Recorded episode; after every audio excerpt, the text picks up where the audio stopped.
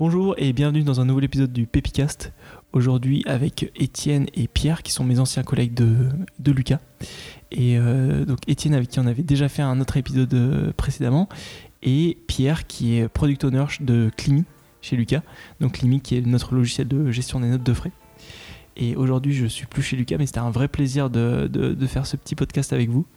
Et aujourd'hui, donc, on va parler de qu'est-ce que, que fait un product owner, qu'est-ce que c'est qu'un bon product owner. Et on va aussi beaucoup parler de tennis et, euh, et de sport parce que parce qu'Étienne adore ça. Euh, bonjour. Bonjour. Salut Gaël. Salut Pierre. Salut Étienne. Alors, vu que tu es le tout nouveau, Pierre, euh, c'est toi qui vas commencer par te présenter. Newbie. Ok, euh, bah, je m'appelle Pierre Boucro. Je bosse chez Lucas depuis maintenant un an. Euh, J'avais déjà fait un stage euh, dans cette entreprise et je suis revenu parce que, parce que ça me plaisait.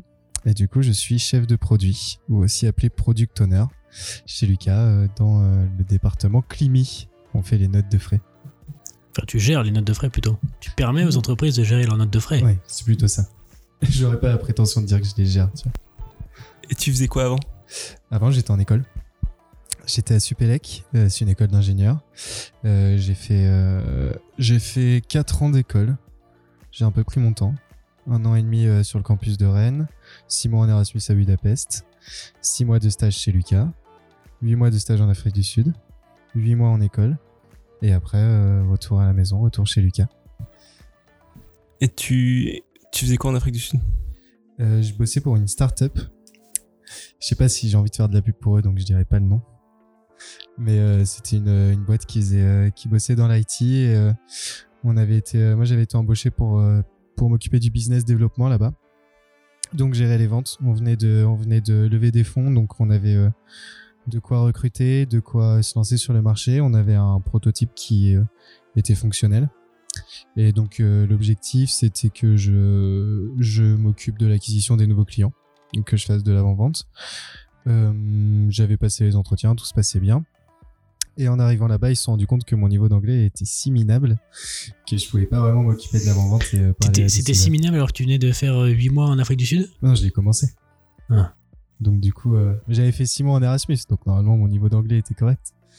Mais ça a pas trop marché. Donc du coup, euh, je me suis occupé du produit. Et c'est comme ça que j'ai euh, mis mon premier pied euh, dans le produit. Euh, et donc euh, on a géré la roadmap, on construisait la roadmap, on s'occupait de, on s'occupait de l'équipe, on définissait les features. On était en binôme avec un mec qui était de la même école que moi. Donc ça se passait bien. Euh, et on a fait, on a fait 8 mois quoi.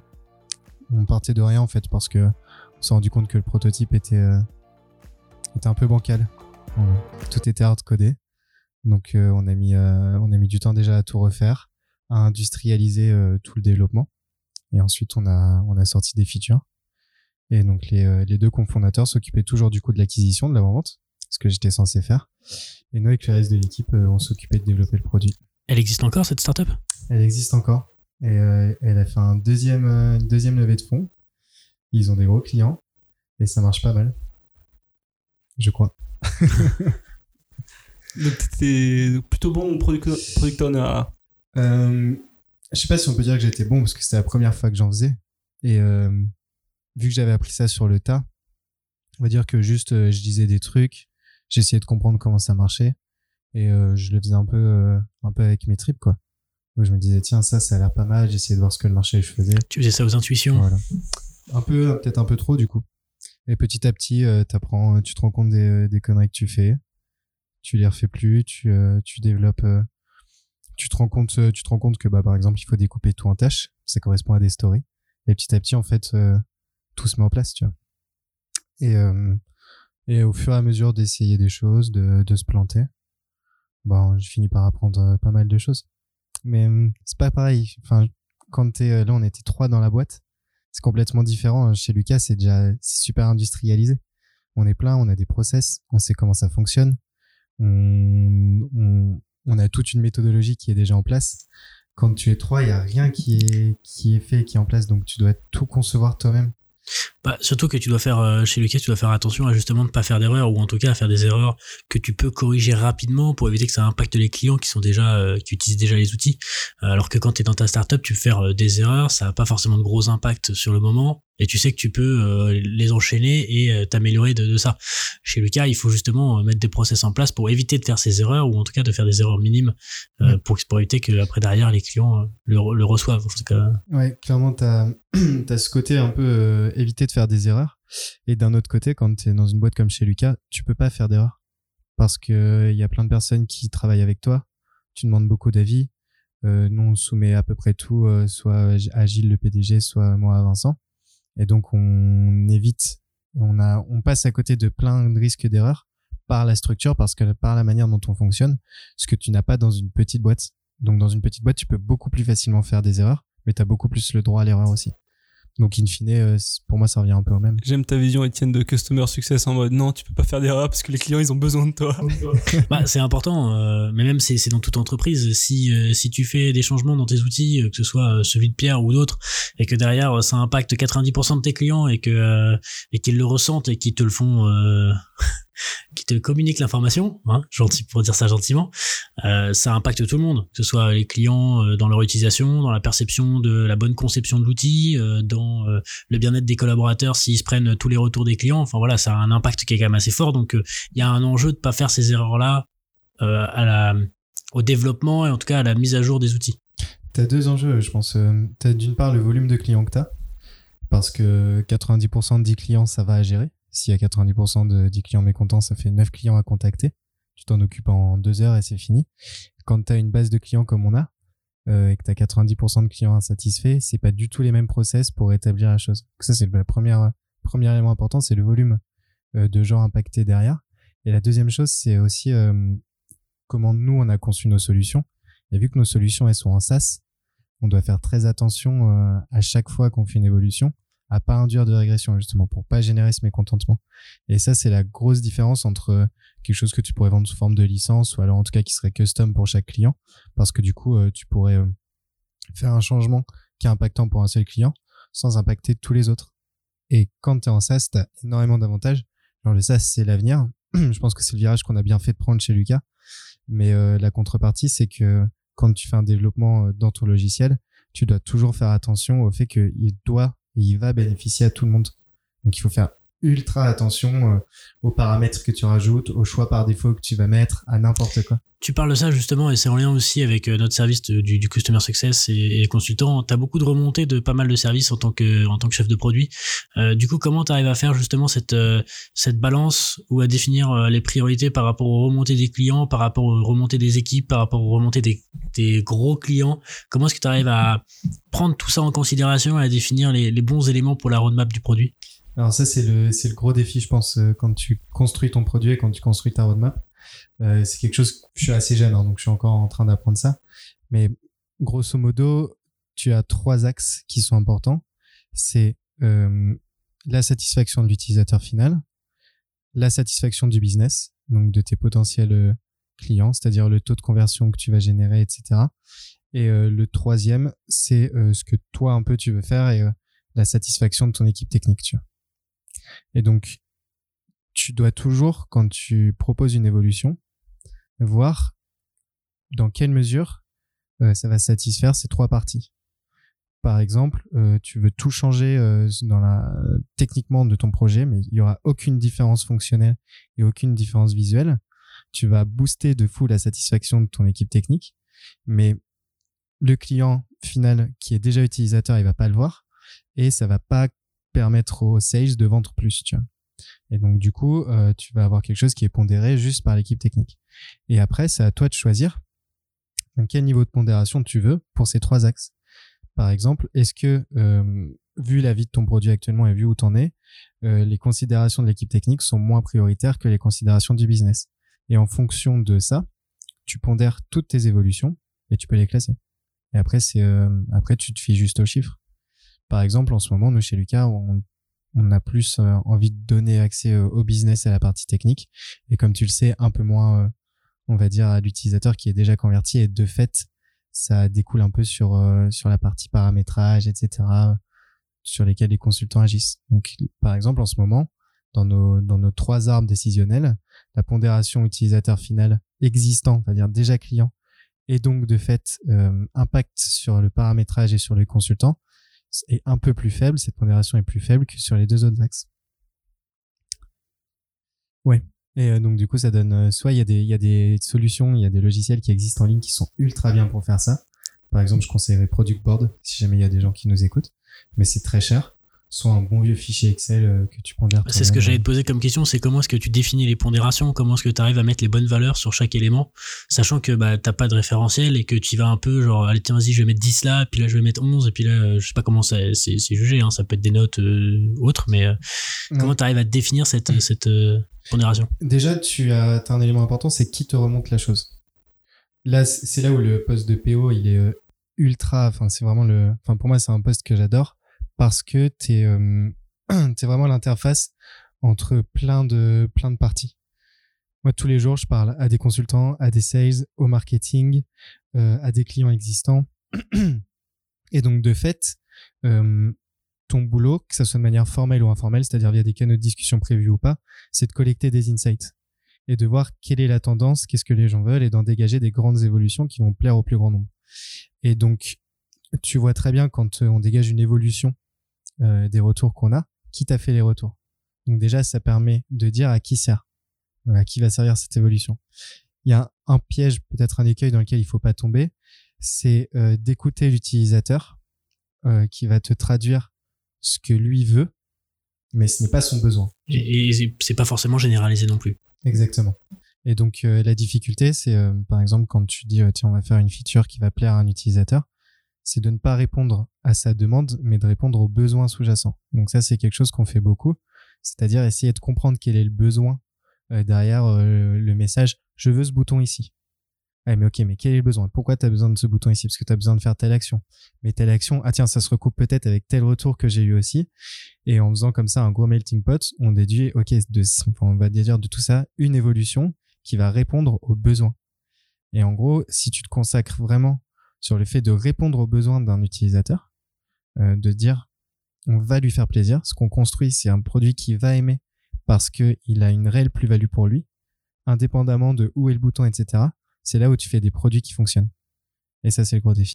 T'as plus, là, ça fait un an que t'es chez nous en CDI. Hein. Du coup, quelle est ta plus grosse réussite en tant que, que chef de produit et quel était ton plus gros échec, si jamais tu peux les dire, bien entendu. Mais euh, là où t'as rencontré le plus de difficultés, où t'es dit putain, j'aurais jamais dû faire ça. Euh, je pense que notre plus grosse réussite, ça a été Anytime quand même.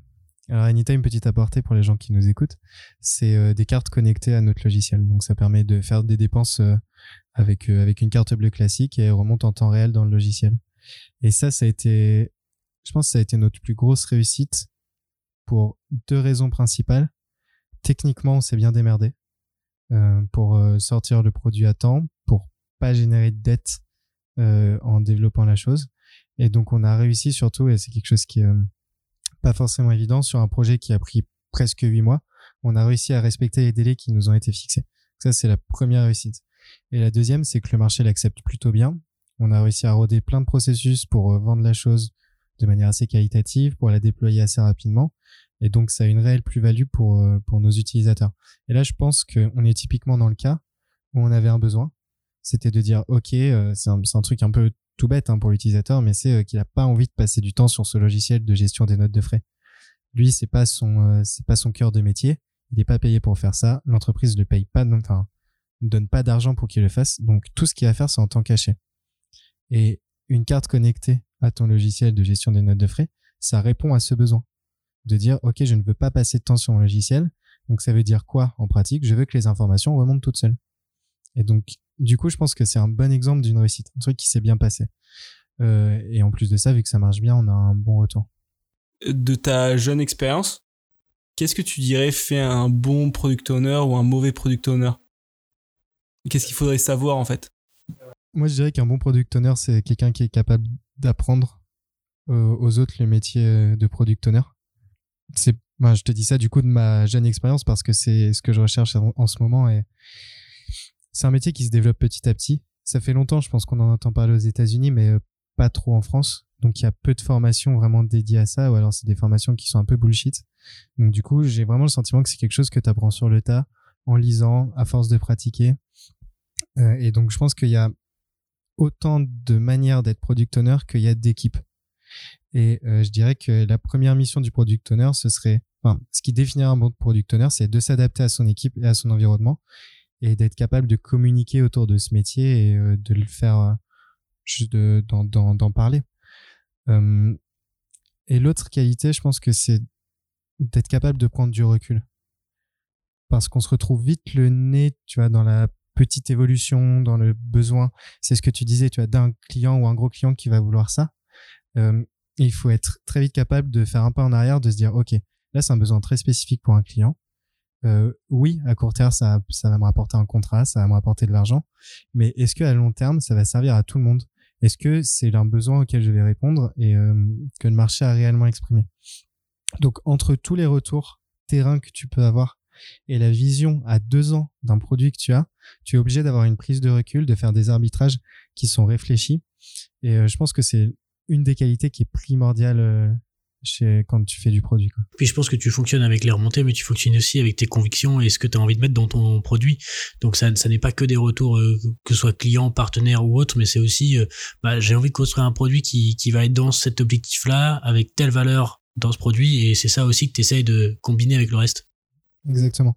Et euh, ce que tu dis, ça me fait penser à un bouquin que je suis en train de lire, que Tristan m'a conseillé, euh, qui, euh, qui parle justement de comment construire un bon produit, comment collecter des avis. Et euh, il y a y a deux choses qui sont pour moi, enfin, qui transparaissent dans ce bouquin-là. C'est que la première chose, quand tu es responsable d'un produit, déjà, il y en a qu'un qui doit être responsable de son produit. C'est son bébé. C'est le CEO de sa BU, quoi. Et euh, il doit manger son produit, il doit vivre son produit, il doit se coucher le soir en pensant à ça. Et c'est, ça devient vraiment quelque chose qui, qui transcende, quoi. C'est, au-delà de tout ce que tu, euh, ce que tu peux imaginer et ça s'arrête pas simplement euh, quand ta journée euh, s'est terminée à 18 heures. Donc, ça, c'est un élément qui est, qui est très, très, très important. Et l'autre élément qui, euh, qui est très dur, je pense, à jauger, c'est quelle est la part de trip et de conviction que tu mets quand tu choisis les évolutions. Il y a des choses, par exemple, Anytime, on l'a fait au trip, quoi. Parce que, à force de collecter des avis, à force de, tu perds un peu le, ce côté vraiment de données factuelles, mais tu es tellement imprégné par le marché, par tout ce qu'on te demande, que tu en sors quelque chose qui vient des tripes, qui vient du cœur, et euh, que tu vas réaliser. Puis c'est aussi quelque chose, c'est une autre alternative à un service qu'on proposait et qui permet justement de répondre à un peu plus précisément, plus rapidement, et qui permet de, de répondre aussi à un module qu'on avait dans, dans l'outil euh, sur la gestion des avances. Et du coup, tu combines un peu tout ça pour créer un service qui, qui, qui répond vraiment à ce qui est demandé en tout cas. Exactement. C'est ça, c'est ça l'idée. Et après, euh, ce qui est très, ce qui est très difficile à évaluer, c'est quelle est la part de conviction interne que tu as versus juste les données collectées. Tu es obligé d'avoir des données euh, pour faire des choix, pour pas juste te baser sur, euh, sur ton idée et ton intuition. Mais je pense que c'est aussi important euh, d'avoir des convictions fortes, de prendre des, des parties dans le développement de ton produit euh, que tu peux défendre, mais qui sont assez tranchées pour être sûr de savoir où tu vas. Et ça, c'est très difficile de, de bien de mettre le curseur au bon niveau entre tes tripes et les données. Du coup, s'il y en a qui veulent euh, faire un vie ma vie avec, euh, avec Pierre, euh, en tout cas, faut pas hésiter, il est Ouais, je dispo. hein. il échange volontiers avec quelqu'un d'autre. Attention, attention au poste qui est demandé. Euh, Gaël, du coup, tu as des questions sur euh, pour Pierre? Ouais, il a plein de questions pour Pierre. Bah, déjà, en gros, ouais, de ce que j'ai compris, c'est vraiment un mini poste de CEO en fait.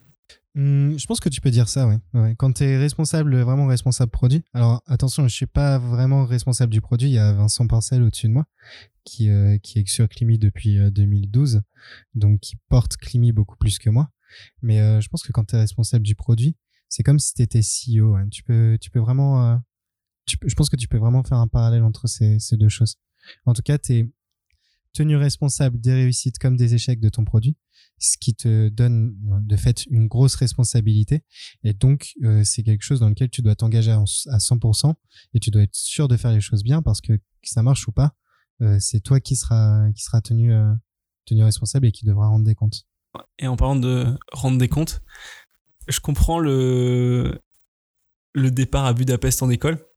Ça me paraît totalement cohérent. J'aurais fait la même chose à ta place. Tout le monde le comprend. Et Je pense- je je, pense que comprends aussi le énormément le, départ en Afrique du Sud. Mais justement, je veux en savoir plus parce que c'est quand même plus exotique. Il y a une répu- réputation un peu sulfureuse. T'étais où en Afrique du Sud? Comment t'as choisi? Comment t'as trouvé déjà? Alors, euh, je vais te donner la version euh, politiquement correcte et la vraie version.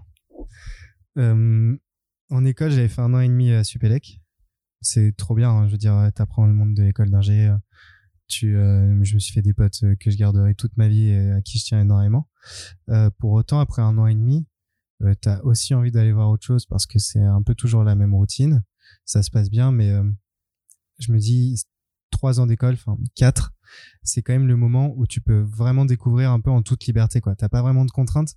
Euh, t'as pas, t'es pas limité à 25 congés payés par an. Donc c'est le moment de, le moment de faire des choses quoi. Donc c'est pour ça que je suis parti à Budapest en Erasmus. Et ce qu'il faut voir, c'est que à Supélec, tu as grosso modo trois choix de cursus. Et dans ces trois choix, tu es toujours obligé de partir six mois à l'étranger. Le premier choix, c'est de partir en échange, comme j'ai fait à Budapest, euh, de revenir, de faire ta dernière année, euh, donc ta troisième année où tu es spécialisé, et ensuite tu un diplôme. Le deuxième cursus, c'est de faire ton expérience à l'étranger pendant une césure, donc aussi ce que j'ai fait de fait, euh, et de revenir en école, et spécialisation, blablabla. Et la dernière option, c'est de faire un double diplôme avec une euh, euh, autre université, une autre école à l'étranger. Donc c'est ce qui donne ton expérience. Et donc tu sors avec euh, le diplôme de Supélec, et le diplôme par exemple de Columbia, de l'EPFL, c'est une bonne école en Suisse. Et j'avais hésité entre faire un double diplôme ou faire une césure. Et mon choix, bah, en gros mes critères de décision à ce moment-là, c'était est-ce que je voulais commencer à bosser à l'étranger ou pas? En soi, c'est peut-être ultra euh, ultra con comme raisonnement, mais genre à 22 ans, euh, c'est ce qui m'a fait euh, c'est ce qui m'a fait euh, réfléchir et je me suis dit que je me voyais pas commencer à travailler, commencer ma vie professionnelle dans un autre pays que la France. Donc, euh, qu'un double diplôme et un diplôme d'université étrangère serait pas forcément aussi bien valorisé qu'un an d'expérience professionnelle au moment où tu rentres dans le monde de, de l'entreprise. Donc, c'est pour ça que j'ai choisi de faire une césure et pas de faire un double diplôme. Donc, c'est déjà le premier pas vers l'Afrique du Sud. Et après, vu que l'échange et l'Afrique du Sud, enfin, et la césure, c'était pas incompatible, j'ai décidé de faire les deux parce que j'avais juste envie de voyager. Euh, et de pouvoir euh, me dire que j'avais fait tout ce que je pouvais pour euh, découvrir euh, plein de choses avant de m'asseoir à, à un bureau à Paris. quoi. Et pour apprendre l'anglais. Et pour apprendre l'anglais. et donc voilà comment on en est arrivé, on va dire, à- au choix de la césure qui s'est dessiné. Et après, donc c'est là on rentre dans le politiquement correct ou pas. Euh, Il y a toujours la problématique de trouver des stages. J'ai découvert Lucas grâce au forum central Supélec, euh, qui avait lieu peu, de temps avant que je parte euh, que je parte à Budapest. Donc euh, du coup, euh, j'étais très content d'avoir trouvé un stage avant de partir en Erasmus, parce que être euh, à l'autre bout de l'Europe pour trouver un stage en France, ça devenait un peu compliqué.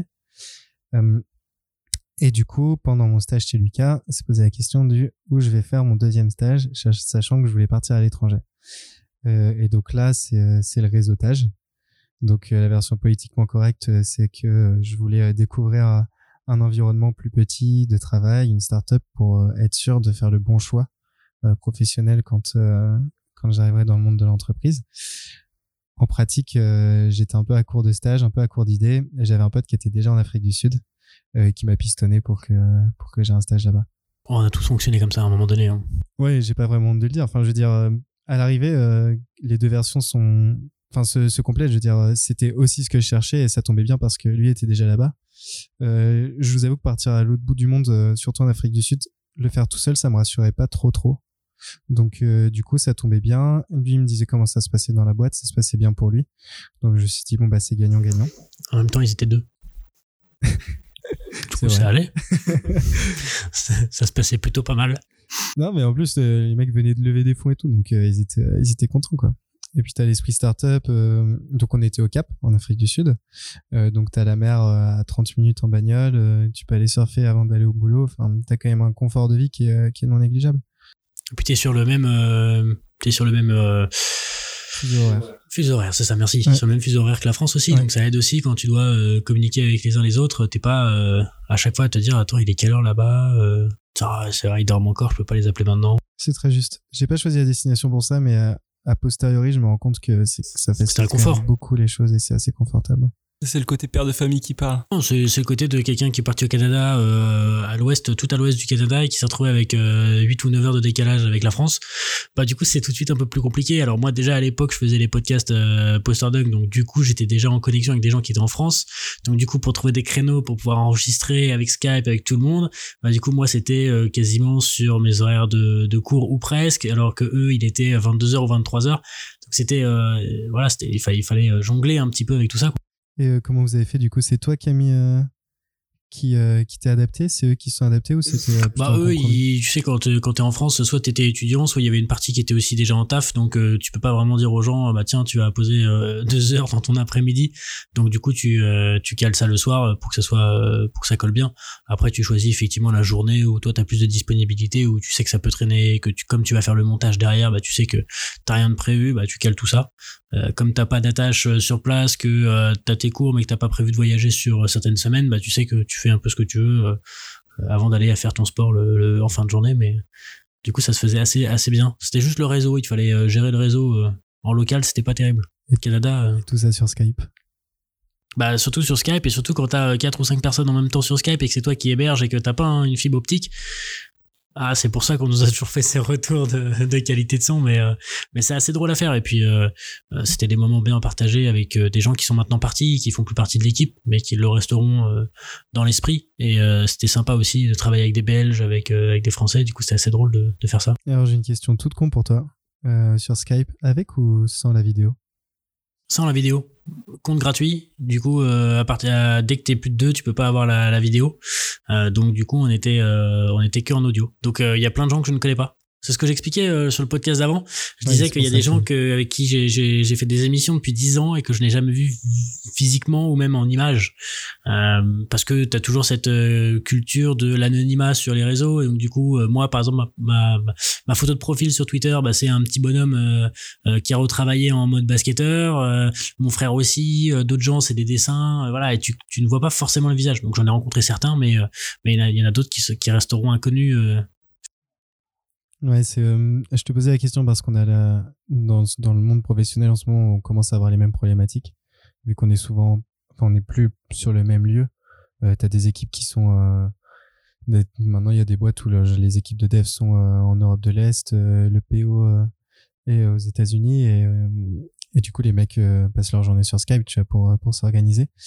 Et un des points qui remonte beaucoup, c'est de se dire, bah, mettons juste la vidéo pour que au moins on, on ait un peu un contact quoi au moins visuel et que ta relation ne s'arrête pas à une voix mais que tu vois la personne que tu puisses voir si elle est crevée si euh, si elle est mal coiffée ce matin enfin tu vois et que tu crées un peu du lien c'est con mais euh, à l'arrivée euh, ça permet de créer du lien et de pas rester dans Bah, c'est le risque avec le télétravail et c'est le risque de, permettre à des gens de travailler dans des endroits différents. Si tu ne crées pas justement ce lien ou en tout cas ce- cette relation physique, bah, la personne se sent- sentira peut-être un petit peu isolée ou euh, voilà, il y aura pas cette, cette connexion là et du coup tu pourras pas percevoir des risques euh, euh, effectivement de fatigue ou, d'autres si tu n'as pas cette, ce visuel.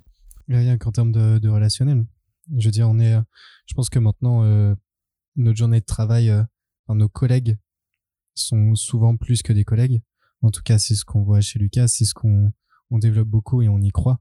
C'est-à-dire qu'on a tous des affinités donc plus ou moins avec en fonction des personnes mais on s'entend tous très bien ensemble on est tous capables euh, d'aller boire une bière à la fin du boulot euh, ensemble pour pouvoir discuter un peu plus librement et de manière un peu plus informelle euh, et si t'as pas ce contact euh, et si t'as pas ce côté on va dire euh, tu vois un peu plus intime avec la personne euh, je pense que tu perds quelque chose dans tes dans ton travail après coup Bah, c'est ce qui permet aussi de- d'enrichir ton travail et ton quotidien. Euh, Si tu as des relations euh, euh, très euh, cordiales, professionnelles, bah, tu vas peut-être pas aller au bout des choses, tu vas peut-être pas connaître les motivations et les passions. On y viendra ap- après pour Pierre, mais on connaîtra pas forcément les passions de chacun et tu as du mal à justement avoir ce, ce petit lien, cette petite affinité qui va dire tiens lui j'ai envie de bosser avec lui, tiens j'ai envie de faire tel projet avec lui parce que je sais que ça le botte et parce que je sais que ça va le ça va l'éclater de le faire et du coup euh, la performance elle va être dé- décuplée euh, euh, si tu as cette connexion. Effectivement, si, si on le met pas en place, ça va être compliqué. entièrement d'accord avec toi Du coup, on passe aux passions parce qu'on a fait une très belle transition. Du coup, Gaël, ça, ça, ça élimine totalement ton taf dans cette euh, discussion. Mais Gaël, vas-y. Mon taf est automatisé. J'ai trouvé euh, un remplaçant quand je serai en vacances. Quand je peux, je peux partir en congé paternité, je suis bien. Euh, ouais, il paraît que t'as une carrière de tennisman. oh là là Euh, petite carrière hein. mais euh, ouais j'ai joué au tennis ouais j'ai joué au tennis euh, je suis né avec une raquette dans la main presque On nous a, on nous a vendu que tu étais surdoué qui t'a dit ça? Des voix. Ouais, bah, j'aimerais bien, euh, j'aimerais bien les entendre. Non, j'ai, euh, j'ai commencé euh, dès que j'ai su marcher, en gros, et que je tombais pas avec une raquette dans la main. Mais euh, dès que j'ai su marcher, on m'a mis une raquette dans la main parce que mes deux parents font du tennis. Euh, paradoxalement, ils sont pas très bons. Enfin, Ils sont pas surdoués. Hein. Moi non plus.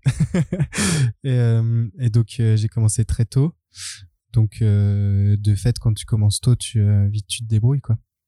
Il y a une dimension qui est importante, mais pas que dans le tennis, dans tous les sports qui sont assez techniques, qui demandent euh, un apprentissage assez long. Euh, je pense qu'un enfant, euh, c'est c'est comme une pâte à modeler quoi. Plus tu plus tu es jeune, plus tu peux modeler ce que tu es facilement. Et donc en termes de sport, tu peux vraiment modeler de la technique avant que ça soit figé. Et si tu commences plus tard, c'est déjà tout rigide et tu peux plus modeler des choses techniques facilement dans le monde du sport.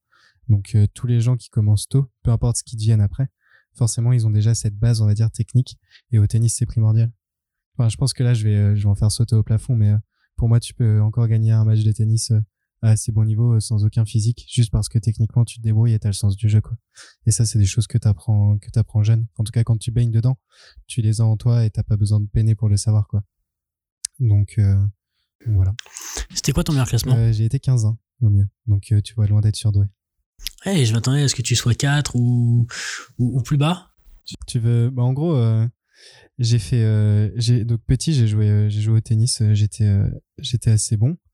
J'ai fait des entraînements de ligue. En gros c'est les c'est les on était les trois meilleurs du département à s'entraîner ensemble donc avec un entraîneur de de la ligue. Et au moment où se dessinaient un peu les formations pour le pôle qu'on avait un pôle espoir dans la région euh, je me suis euh, pété la jambe au ski et donc, euh, du coup, ça a un peu mis un frein. Tous mes copains, ils ont continué. ont C'est souvent ce qui se passe. hein. La blessure des athlètes qui. Ouais, la fameuse. J'ai l'impression euh, d'être euh, ce vieux footeux euh, qui dit qu'il s'est fait les croisés. des à 15 ans, ligaments. des ligaments, ça a mis fin à sa carrière. Il a pas fini son centre de formation. Il a repris les études. Ouais, ouais, c'était. Enfin, de toute manière, j'aurais pas fait, euh, j'aurais pas fait euh, du tennis euh, mon métier, c'est sûr, mais euh, on va dire que j'ai, ça m'a, ça m'a mis un an dedans, quoi. Donc j'ai un peu moins progressé que que ce que Et j'aurais. puis voulu. après, pour retrouver ta mobilité vraiment avec la jambe, euh, retrouver les mêmes appuis, euh, c'est peut-être un peu moins. Genre un an en gros. Un an avant d'être. euh, d'être... Enfin, j'ai perdu un an de tennis quoi. Mais euh, donc après j'ai continué à jouer. euh, mes parents ils ont toujours été derrière moi pour ça. Si euh, enfin, ils, m'ont- ils, ils m'ont vraiment mis, ils ont vraiment ils m'ont permis d'avoir toutes les chances de mon côté pour progresser. Et ça après peu importe le résultat, je trouve que c'est super important. Et donc euh, du coup on allait euh, tout le temps en tournoi, tous les week-ends on était euh, à droite à gauche à l'autre bout de la région. J'avais un prof qui me qui me donnait des cours aussi en plus des entraînements collectifs.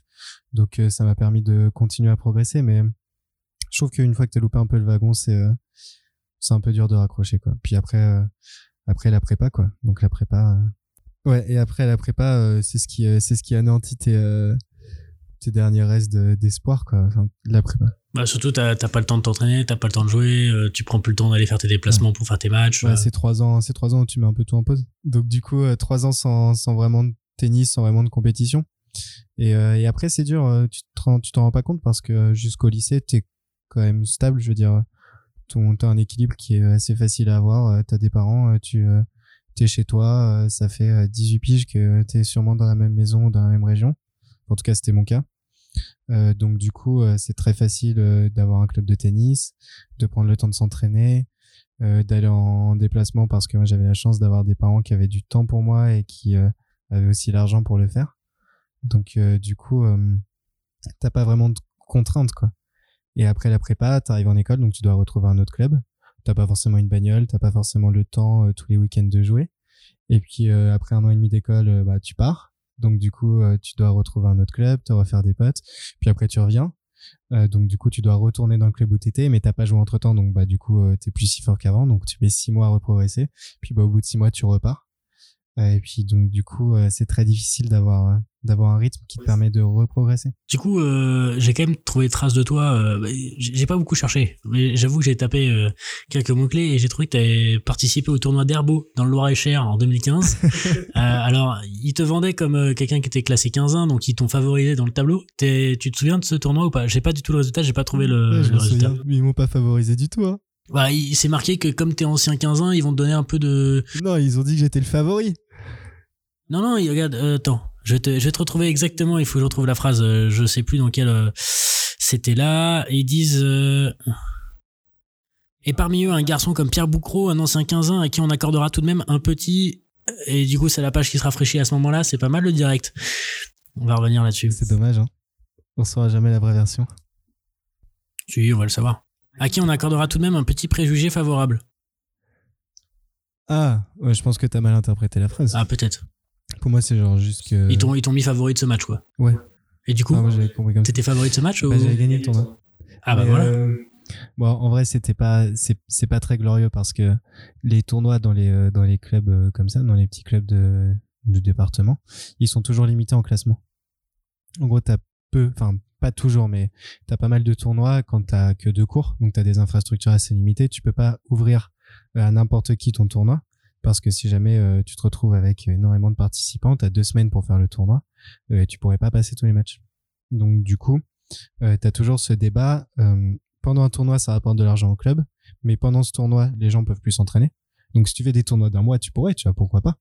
Mais pendant un mois, tous tes adhérents, ils peuvent plus vraiment bénéficier des infrastructures. Donc, du coup, souvent, tu limites comme ça euh, pour éviter qu'il y ait trop de décalage, pour que tu aies une certaine homogénéité aussi dans ton tournoi. Donc, il y a beaucoup de clubs qui limitent comme ça. Et en l'occurrence, ce tournoi était limité à 15-3. Euh, et moi, j'étais un ancien 15-1 et c'était le moment où j'étais à peu près stable, où j'avais passé un an en école et où je jouais euh, trois fois par semaine. Et donc, ça commençait à revenir vraiment bien, quoi. Et donc, euh, j'avais envie de, de jouer un peu l'été et de, de faire des matchs. Donc, euh, j'ai fait un peu tous les tournois du coin qui étaient limités à 15-3 et j'étais 15-3. Donc, c'est pas très glorieux, sachant que j'avais été mieux que ça, quoi. Bah, C'est pas grave, c'est quand même un titre. Ouais, j'ai une belle coupe. J'ai une T'en belle as- coupe. t'en as eu combien dans ta carrière? Ah, j'ai combien j'ai gagné de tournois? Euh, En adulte, j'en ai pas gagné beaucoup. Je pense que j'en ai gagné 3 ou 4. En jeune, j'en ai gagné beaucoup. Attends, juste on rappelle ton âge? Euh, j'ai 25 ans. Euh, et les tournois adultes, tu commences à les faire à partir de 16 ans en gros.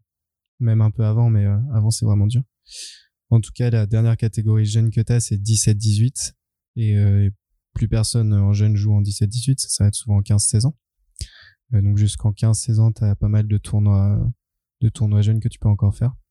Moi, je dirais, en tout cas, comme ça de mon temps, c'était comme ça que je percevais. Donc c'est peut-être un peu, un peu biaisé, mais la catégorie reine, je dirais que pour les jeunes, c'est 13-14 ans.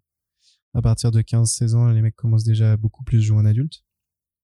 Euh, et donc, euh, du coup, euh, en gros, de 9 ans 14-15 ans, j'ai fait pas mal de, de tournois jeunes, principalement des tournois jeunes. Et donc, euh, du coup, j'avais gagné pas mal de tournois. Euh, et après, en adulte, c'est plus dur. Forcément, parce que t'as pas toujours d'imitation de classement, parce que t'as des, juste des gens qui sont meilleurs que toi. Et après, tu joues plus vraiment pour gagner un tournoi comme tu peux le faire en jeune. Tu te joues juste pour euh, rencontrer des gens, tu vas te, te- genre passer un bon moment. Pour le défi, un peu. avec eux. Puis pour le défi aussi, ouais. Bon, bah, j'ai bien fait de prendre ce. J'ai cru que t'avais, j'ai cru que t'avais dit pour voir des filles. Bah, ça marche aussi. Hein. C'est pas mixte hein, le tennis. Hein.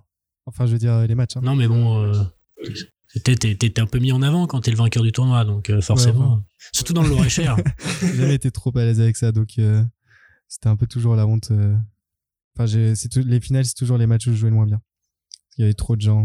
bah, c'est celui où il y a le plus de pression et où tu te dis, euh, je risque de perdre et je vais perdre un tournoi si je perds ce match. Donc, euh, au pire, tu te fais éliminer en demi-finale. Tu te dis, bon, bah, je perds en demi-finale, c'est pas grave, j'aurais fait un super parcours. T'arrives en finale, tu te dis, je suis qu'à une marche de gagner ce tournoi, c'est quand même, tu, tu te mets plus de pression, c'est normal. Oui, nécessairement. Et puis, tu as ce côté aussi, euh, je trouve que tu as une certaine démesure. enfin, c'est aussi ça qui est beau dans le tennis, c'est que tu peux vite te monter la tête et, pour, pour rien du tout, parce que tu es tout seul sur ton cours avec ta raquette. Mais euh, tu te retrouves, tu vois, comme euh, un tournoi comme Herbo. Enfin, Herbo a beaucoup de mérite et, euh, et c'est un très beau club, mais ça reste quand même un club du Loir-et-Cher de, je sais pas, peut-être 100, 100 adhérents. C'est pas Roland Garros, quoi. Et tu te retrouves à jouer une finale devant euh, 50 personnes où tu as l'impression d'être la star la star du moment alors que tu joues pas si bien que voilà quoi toi tu es juste là pour t'amuser un peu et du coup c'est assez particulier comme atmosphère euh, d'être vraiment sous les projecteurs d'un truc qui a absolument aucun intérêt objectivement euh, pendant euh, un match de tennis et moi ça m'a toujours trop dérouté quoi d'être euh, d'être la star de rien du tout quoi je préfère ne pas être la star et faire mon boulot euh, correctement et jouer au tennis pour m'amuser quoi Bon, si les, si les titres viennent en plus, c'est pas mal. enfin après c'est euh, le titre d'Herbo quoi j'ai eu un chèque cadeau Go Sport hein. Un titre est un titre. C'est pas grave. Une coupe est une coupe. euh, Tu diras pas à tes enfants, euh, ça c'était la coupe d'Herbo. Tu diras, c'était, j'ai gagné un je tournoi. sais pas si je leur dirais ça c'est quoi ton coup préféré? Euh, c'est le revers Revers long ligne, revers croisé, revers à deux mains, revers à une main? Alors, j'ai un revers à deux mains. Et euh, tu vois le revers sauté de Grosjean PHM Non, de gros gens De surtout. Grosjean aussi, C'est ouais. surtout Grosjean, avant PHM. Hein. Et ben voilà. Ça, c'est mon coup préféré. Il est dur à faire. Hein. Ouais, bah souvent il finit dans la bâche. Ah, il, est, il est tellement beau à tenter. Tu te dis c'est bon, de toute façon je suis tellement fort, je vais le réussir. Et en fait ça part toujours. euh, bah écoute, ça part rarement dedans quoi, toujours ailleurs. Mais euh, c'est toujours, euh, c'est toujours, toujours un plaisir de, de tenter ce, ce revers sauté. Mais moi après, j'aime, j'aime beaucoup le tennis pour, pour le côté un peu se retrouver. Il y a, il y a un- enfin, je veux dire, je vais peut-être partir un peu loin, mais philosophiquement, le tennis c'est quand même se, se retrouver avec soi-même. Il y a beaucoup de gens et je partage assez ce, ce point de vue qui disent que avant de battre ton adversaire, il faut déjà te battre toi-même. Euh, et si t'es pas un peu en phase, que t'es stressé, que t'arrives pas à gérer tes émotions, etc.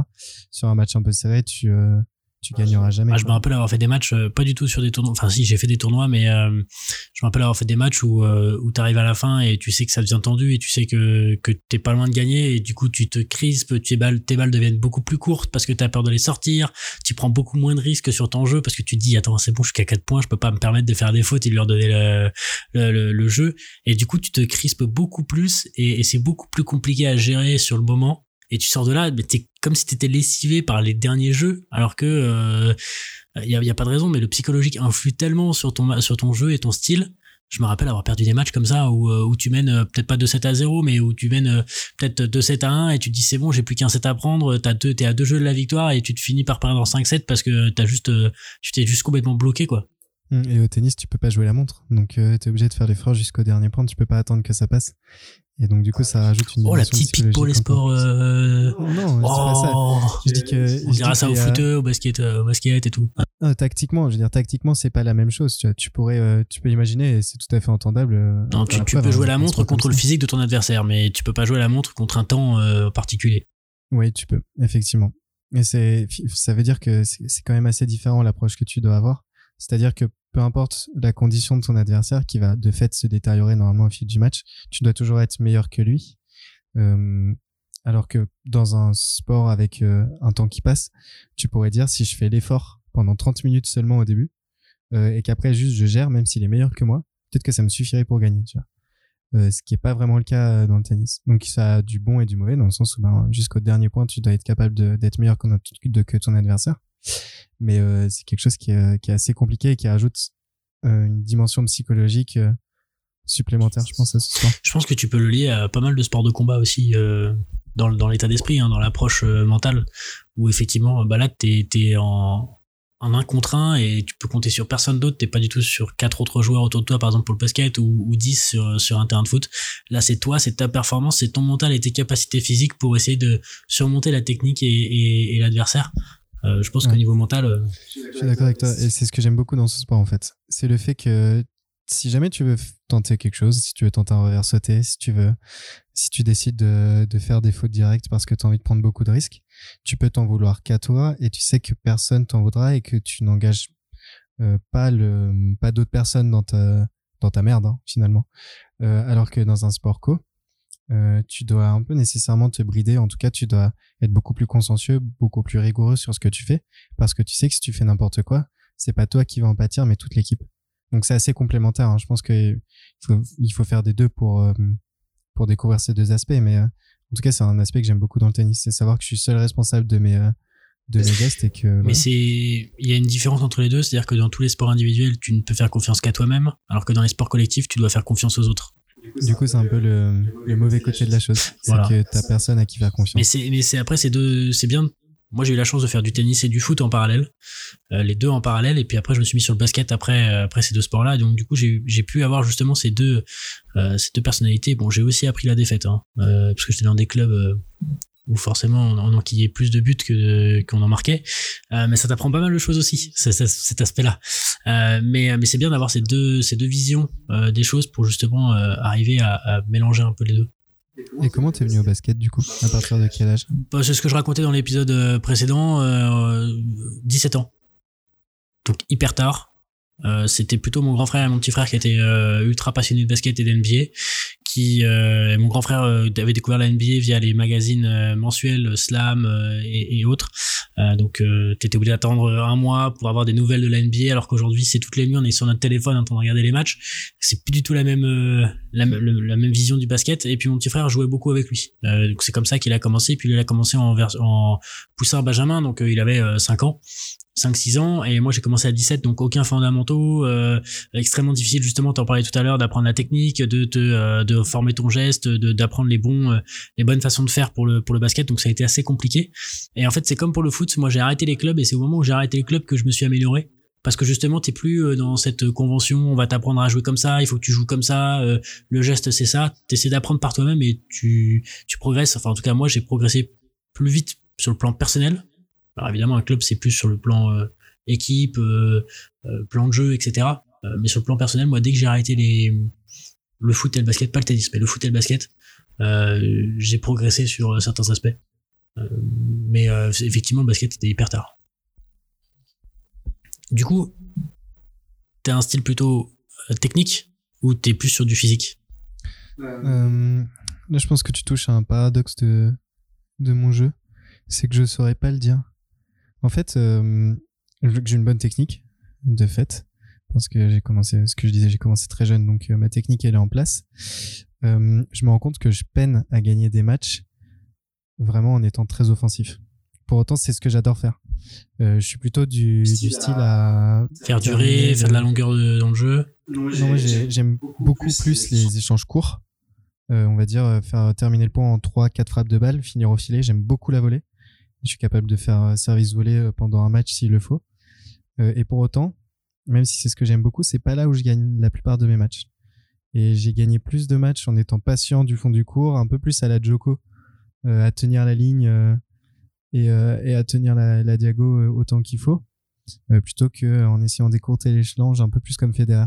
Donc, je gagne plus de matchs avec un style de jeu à la Joko qu'un style de jeu à la Federer. Et pour autant, je préfère jouer comme Federer. C'est marrant parce que je t'aurais, je t'aurais demandé ta comparaison entre Nadal et Federer, mais du coup tu l'as absolument squeezé Nadal et tu m'as gardé Federer et Djokovic. Non, on peut parler de Nadal parce que c'est euh, c'est c'est beaucoup plus intéressant parce que t'as Nadal et Federer sont très opposés opposés tennistiquement. Ils ont vraiment un style de jeu qui euh, qui est qui est antipodes. antinomique. C'est aux antipodes. Et c'est ce qui, euh, je pense que c'est ce qui a fait la beauté de leur combat et c'est ce qui a fait aussi euh, la beauté. euh, Enfin, c'est pas une, forcément une beauté, mais c'est ce qui a fait que ça a été très médiatisé euh, parce qu'on n'avait pas euh, les deux frères jumeaux, quoi. On avait vraiment euh, les deux opposés, quoi. Donc ça donnait toujours des chocs très intéressants. Ça a aussi vraiment un peu scindé la communauté du tennis en deux. Enfin, C'est la même comparaison que tu peux faire avec Messi et Ronaldo. Oui, je pense que c'est c'est assez similaire. C'est, c'est pareil. Je pense que tu, tu penses à ça. Messi c'est très technique, Federer c'est très technique, même si Nadal l'est aussi. Mais euh, après c'est beaucoup plus aussi sur du physique, sur de la durée, sur euh, il peut t'emmener sur un match en 4 en 4 heures, 5 heures. Euh, Lui il va sortir de là en mode euh, c'est bon, j'ai je suis tout frais. Il t'aura fait courir dans tout le terrain, il t'aura fait faire euh, le balai, l'essuie-glace euh, au fond de cours. Euh, c'est vraiment euh, deux, deux styles différents, comme Messi et Ronaldo sont deux styles complètement différents. Mm, je suis d'accord avec toi, mais pour autant, euh, Federer, euh, il est aussi très physique.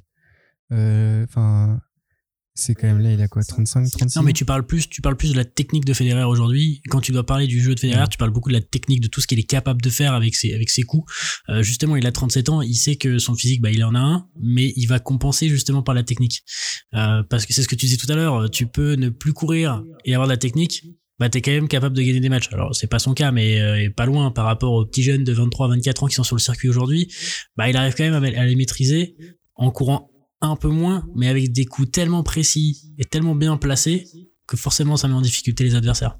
Et c'est aussi parce que Federer a un vrai sens du jeu, quoi. C'est vraiment, euh, je pense que la définition du tennis, c'est un mec qui transpire le tennis et qui transpire vraiment l'essence du jeu. Tu vois, la faculté à prendre la balle tôt, à lire les trajectoires, à jouer le coup juste au bon moment.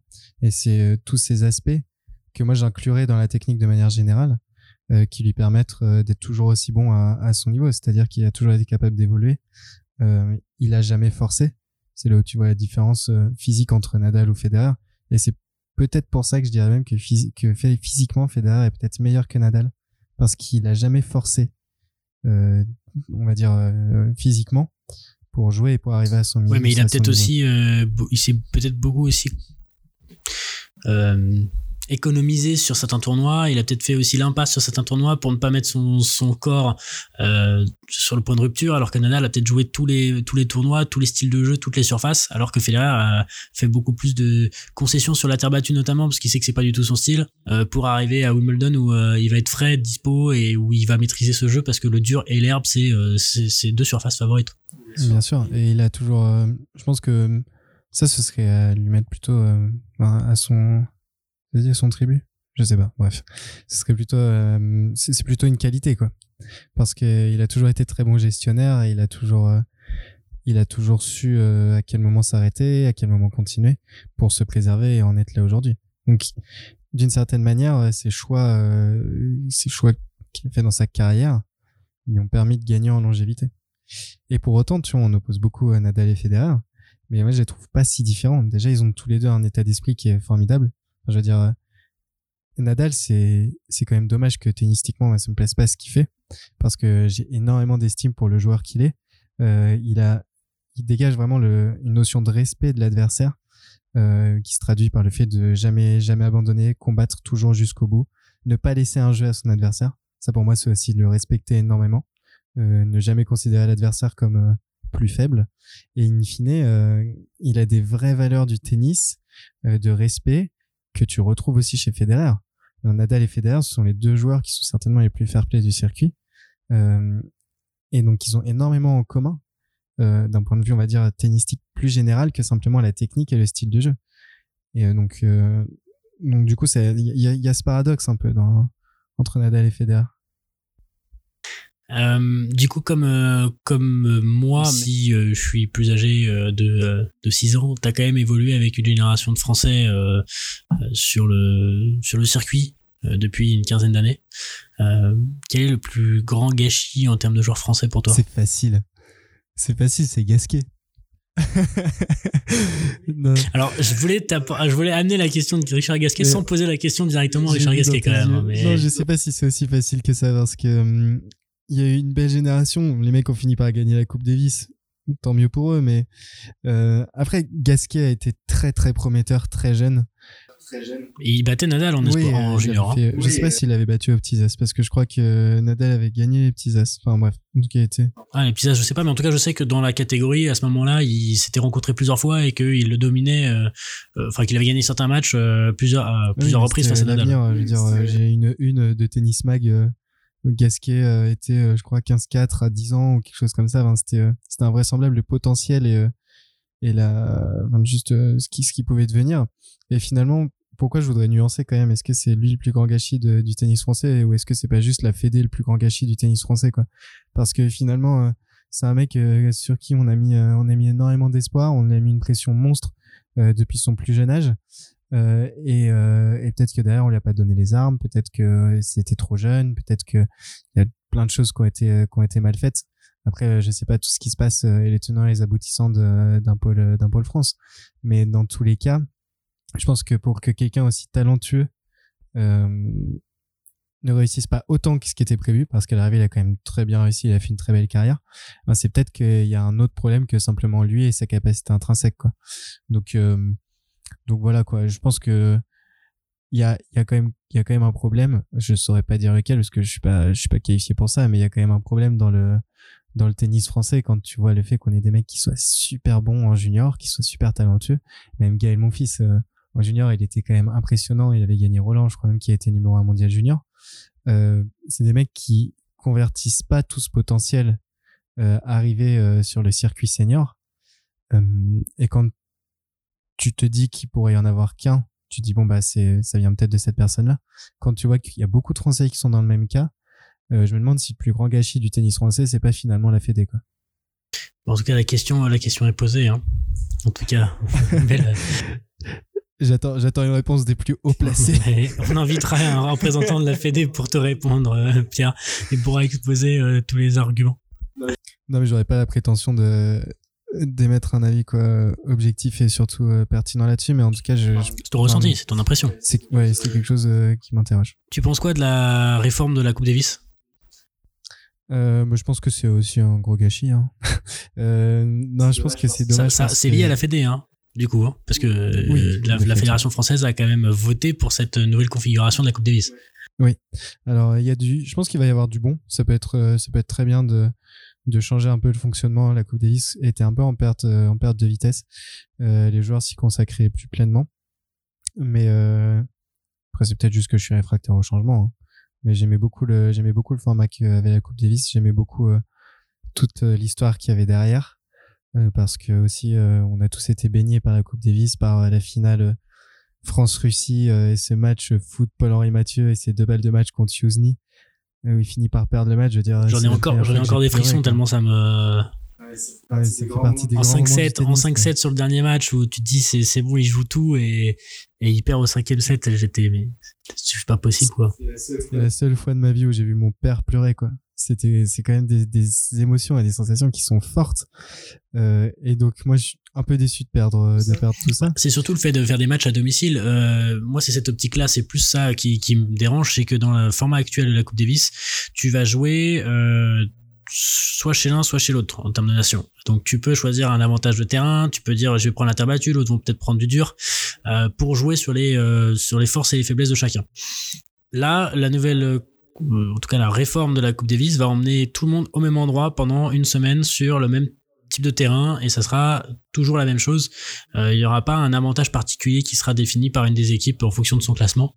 Euh, et c'est ça que je trouve dommage euh, et que du coup ça, ça empêche un petit peu les fans locaux les fans des pays, euh, de pouvoir mettre l'ambiance. Typiquement, tu vas à Bercy ou tu vas à Lille euh, pour les différents matchs de l'équipe de France ou euh, même ça peut être à Montpellier. Bah, il y a 20 000 Français autour, ça gravite autour et tu auras une, bonne colonie de Serbes ou, ou de Russes ou autres. alors que bah, là, on va tous être à un endroit de la planète et ça va être très compliqué de, de voir des gens se déplacer. Je suis d'accord. La Coupe Davis, tu avais un petit peu ce côté t'emmener le tennis à la maison, quoi. Parce que c'était pas euh, toujours à Roland, c'était pas toujours dans des, euh, dans des grosses structures. Tu vois, t'allais à Villeneuve d'Ascq ou, euh, ou je sais pas où en France pour faire ton match. Et donc, du coup, t'avais vraiment ce côté, t'emmenais le tennis français à la maison, quoi. Et c'était, c'était assez chouette aussi. Je veux dire, c'était un événement, et c'était la fête, c'était la fête du tennis, quoi, la Coupe Davis. Après, est-ce que pour autant ça va ça va moins l'être avec ce format? Euh, je sais pas parce que ça va sacraliser l'événement par contre ça va faire un peu comme la Coupe du Monde. Tout le monde s'arrête de vivre euh, pendant la Coupe du Monde de foot, que ça soit en Russie ou, euh, ou en France. Euh, peut-être que ça va faire le même effet. Est-ce que tu penses que c'est le bon moment pour leur mettre du, dans, dans, le calendrier du tennis? Ça va être juste avant le Master. Est-ce que tu penses que c'est le bon moment pour faire venir tous les joueurs et tu vois, est-ce que, les, est-ce que ceux qui vont disputer le Master vont prendre le risque de venir euh, faire la Coupe Davis? C'est une bonne question. C'est une bonne question. Et euh, en fait, ce qu'il faut se demander, c'est euh, est-ce que déjà le calendrier de base euh, du circuit du circuit mondial est pas déjà super chargé? Parce que parce que c'est presque impossible maintenant de trouver des dates. La deuxième chose, c'est est-ce que ce qui va, je pense qu'il y a, il y a un des deux qui va être délaissé. La question, c'est est-ce que ce sera le Master ou le, la nouvelle Coupe bah, Le Master n'est déjà plus à Londres donc déjà ne, sera plus à Londres. Est-ce que le changement euh, du lieu du master va va pas euh, aussi influer là-dessus? Euh, la question est posée. Bien, la question. On verra, bien avec le temps ce qui se passe. Mais moi, je parierais plus sur sur le fait que le master va petit à petit mourir. Parce que c'était c'est chouette, je veux dire, c'est c'est quand même c'est bah, même. c'est les huit, c'est les huit premiers de, les huit premiers du classement ATP qui sont invités pour faire le master. ATP ou Race, je sais plus. La Race, non Race. Mais je crois. Hein. la différence entre l'ATP et la Race, c'est que la Race, ça, ça, se prend à partir du 1er janvier jusqu'au 31 décembre, alors que l'ATP, c'est sur un an euh, glissant. Je crois que c'est ça. Je crois que c'est ça, je suis pas sûr. Peut-être dernière question avant que Gaël euh, pose sa dernière question, euh, s'il en a une. vainqueur de Roland Cette année? Sachant la situation de Nadal qui perd deux fois en demi. Federer sera là normalement. Choco. Ah ouais, j'aimerais. J'aimerais beaucoup que Alexander Zverev une fois que la monf soit respect, soit récompensée. J'ai l'impression que chaque année il se donne vraiment pour se préparer pour Roland et chaque année euh, il n'y arrive pas donc. Euh, il revient tout juste hein. Parce qu'il a été très fort début de, début d'année là, entre, depuis janvier. Il a eu une période où il a été blessé, il a pas voulu faire des tournois pour ne pas aggraver. Il a dit que pour une fois, il avait atteint une maturité qui faisait qu'il ne forçait pas sur son corps. Bah, heureusement, il a 33 ans.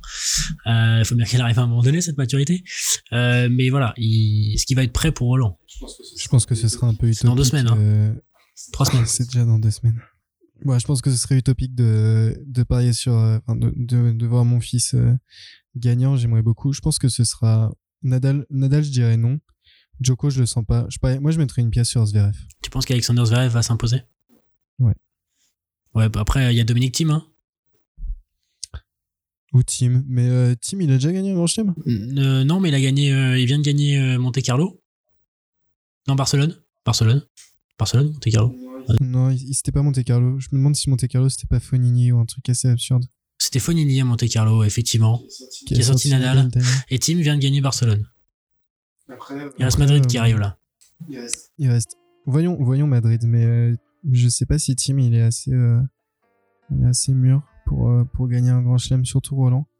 Euh, Zverev, euh, je sens bien. Après, je suis pas un fin, un fin connaisseur. Ça fait un moment que je me suis pas penché sur le circuit, donc euh, si je dis Zverev, normalement ça va être quelqu'un d'autre. Donc euh, à vos paris. Comme quand je fais des paris. Moi, je parie. C'est jamais les gens que je parie qui gagnent. Je vais arrêter d'ailleurs.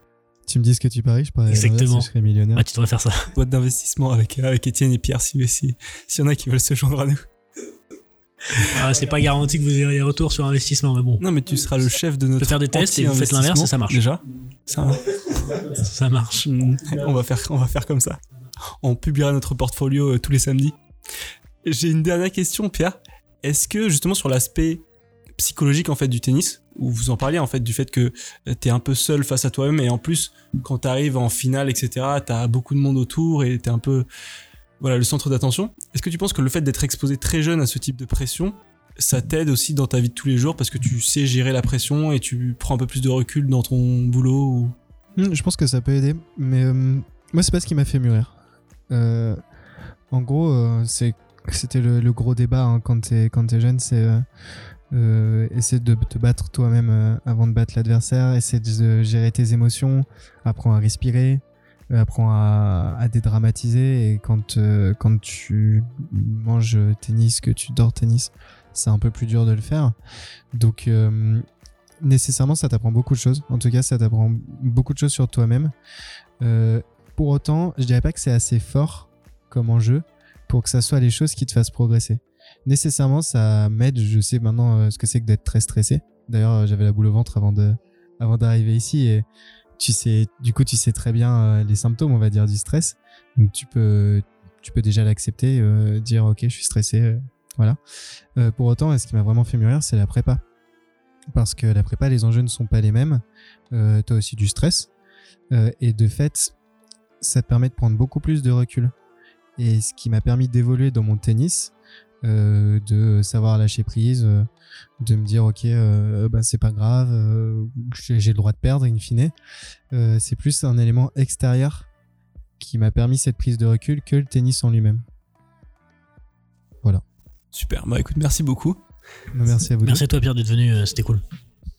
C'était On super apprend chouette. plein de choses avec toi. Et avant de finir, est-ce que tu peux nous parler de ton classement et de ton, ton nombre de pièces à Clash of Clans? Qui est quand même la raison principale de ta venue. Euh, ah bon Euh, Là, je suis à. Merde, je sais plus, je crois que c'est 4600 couronnes. Ouh une, C'est une- impressionnant. une observation sur le nombre de couronnes de, de Pierre ou C'est pas C'est monstrueux. Il est méchant. Allez, ciao ciao. Salut.